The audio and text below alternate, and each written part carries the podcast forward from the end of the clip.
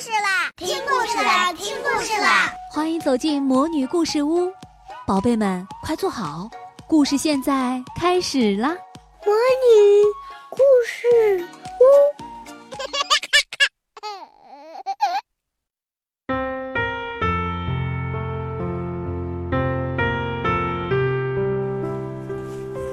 四月，让我们去踏青。四月的末尾，新教育实验小学的鸟巢大赛开始了。这里的鸟巢指的就是鸟儿的家，和被称为鸟巢的国家体育馆可没有关系。这里的比赛共分三个阶段，第一阶段是了解鸟儿的家，邀请全校同学读鸟儿的故事，讲鸟儿的故事。第二阶段是为鸟儿设计一个家，邀请全校同学担任设计师，写写画画，在纸上为鸟儿画下写下最美的鸟巢。第三阶段是为鸟儿制作一个家，邀请全校同学担任建筑师，亲自动手为鸟儿亲手制作出自己心目中的鸟巢。三个阶段的成绩相加就是总成绩。作为奖励，鸟巢比赛的最终获胜者就可以把自己制作的鸟巢挂到学校的树林里。牛牛喜欢这个比赛，尤其喜欢比赛的奖品。想想看，把亲手做的鸟巢挂到学校里的大树上，今后鸟巢里住进自己最喜欢的鸟儿，那该多棒啊！那才叫真的牛呢。很显然，大伙儿的想法跟牛牛的完全一样。为了赢得胜利，所有人都充分发挥自己的聪明才智，亲手制作出的鸟巢五花八门，各种各样。王子做的鸟巢完全是变废为宝，他在装牛奶的大纸盒前面剪了一个洞，然后在牛奶盒的四周粘上了树叶。这个鸟巢不仅制作起来方便简单，而且还真正能够遮风挡雨。林月楚做的鸟巢精美小巧，也很环保。他的鸟巢完全是用树枝和干草编织而成，只有两只拳头那么大，看来正好可以当小燕子的家。安雄做的鸟巢最用心，也最逼真。他在妈妈的帮助下购买了一些原材料，用木头和钉子钉出了一个巨大的鸟巢。不仅如此，他还特意跑到田野里扯回了一些干枯的芦苇，垫在鸟巢里。这个鸟巢看上去又结实宽敞，又柔软温暖。牛牛羡慕地大声赞叹：“安雄，如果我是鸟儿，我肯定住在你的这个鸟窝里。”安雄很高兴，问：“那你的鸟巢呢？”牛牛愁眉苦脸地说。我还没想好呢。大家都把鸟巢做出来了，可自己居然还没有想到合适的鸟巢。牛牛觉得这真是太糟糕了。这天放学的路上，他不像往常那样看见妈妈就不停说话，而是一边走着，一边还在继续为鸟巢发愁。走着走着，一个漂亮的木盒飞了过来。这个木盒瘦瘦的、长长的，做得非常精致。木的花纹非常漂亮，它飞到了牛牛的眼前，又继续往前飞去。鸟巢，我的鸟巢！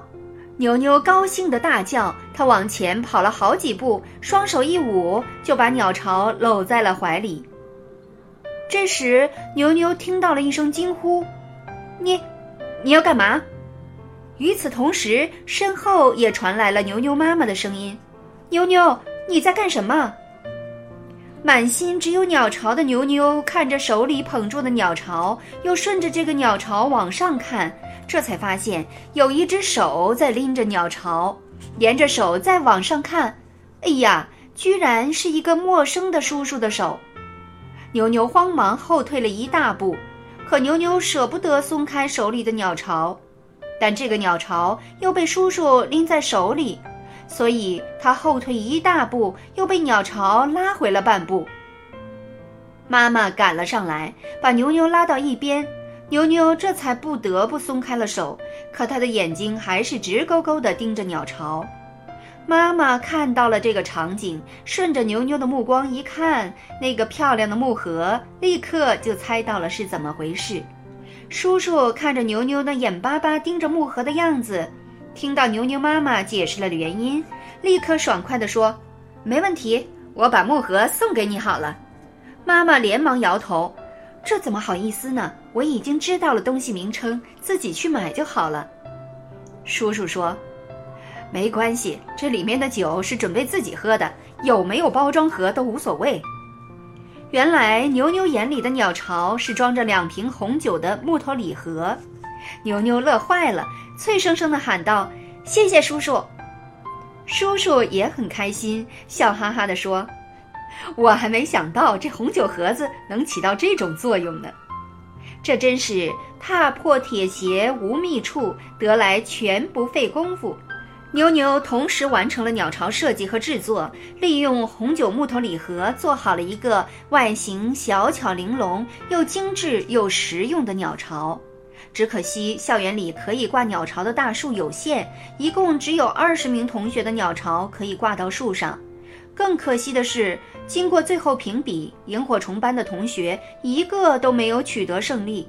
全校鸟巢大赛的颁奖时刻到了，二十个获奖的鸟巢赢得了大家的称赞，但最吸引目光的却是颁奖结束之后挂鸟巢的时刻。鸟巢是由两位老师挂上树的，只见一位老师搬着梯子，另一位老师举着一捆捆钢丝，他们走进一棵高高大大且枝叶茂盛的大树，一位老师架好扶稳梯子。另一位老师嘴里叼着两根钢丝，一步一步小心翼翼爬上梯子，在大树的树杈处坐稳。树下的老师递上获奖的鸟巢，树上的老师选好一根树枝的分叉处，将鸟巢卡在中间，然后用钢丝穿在鸟巢上，把钢丝围着树枝绕了一圈，拧紧。在牛牛心目中，当鸟巢挂好的时刻，大奖。才算颁发完毕，牛牛羡慕地跟在两位老师身后，看完了所有获奖鸟巢被装到树上，这才回到教室。万万没想到，刚刚走到教室门口，牛牛就听到花儿老师正在说：“这个周末我们去幸福公园踏青，我已经和公园的管理员联系好了，会给每个人找一棵树，挂上我们所有的鸟巢。”牛牛简直不敢相信自己的耳朵。什么叫幸福？那一刻，牛牛有了最强烈的感受。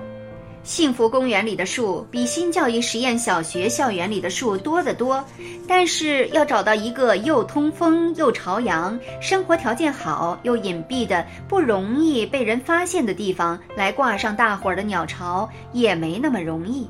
而且，为了不让两种鸟之间的生活互相影响，鸟巢要挂到不同的树上。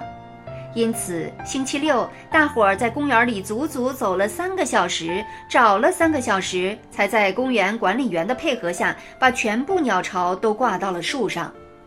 挂好了最后一个鸟巢，花儿老师笑嘻嘻的一拍手：“好了，今天的踏青挂鸟巢活动圆满结束。”本来安雄和牛牛约好了要记住自己的鸟巢挂在哪里，准备今后再来看看里面住进了什么鸟。转到最后，他俩都转糊涂了，早忘记了自己的鸟巢挂在了哪棵树上。尽管如此，看着面前这片绿色的小树林，想象着稳稳挂在树上的鸟巢，想象着也许就在不久后会有可爱的小鸟住进这些温暖的小窝里，接下去还会有小小鸟出生，那样的世界不是更加美好吗？而那样美好的世界，是因为自己亲手做出的这个鸟巢呢。每个人都这样想着，所以每个人都满脸笑容。那一张张笑脸就像一朵朵灿烂的花儿，活泼泼地开放在春天里。亲爱的小朋友，这个春天你走到大自然中去踏青了吗？你给大自然送去什么礼物了吗？而且一定要是你亲手做的礼物才是好礼物哦。请想一想，你准备给大自然送去什么礼物？然后把这份礼物画一画，写一写。请你记录下你的这个心愿，等今后有了机会，就及时向大自然送出这份礼物，像一只小小萤火虫一样，哪怕在黑夜里，也会送去美好。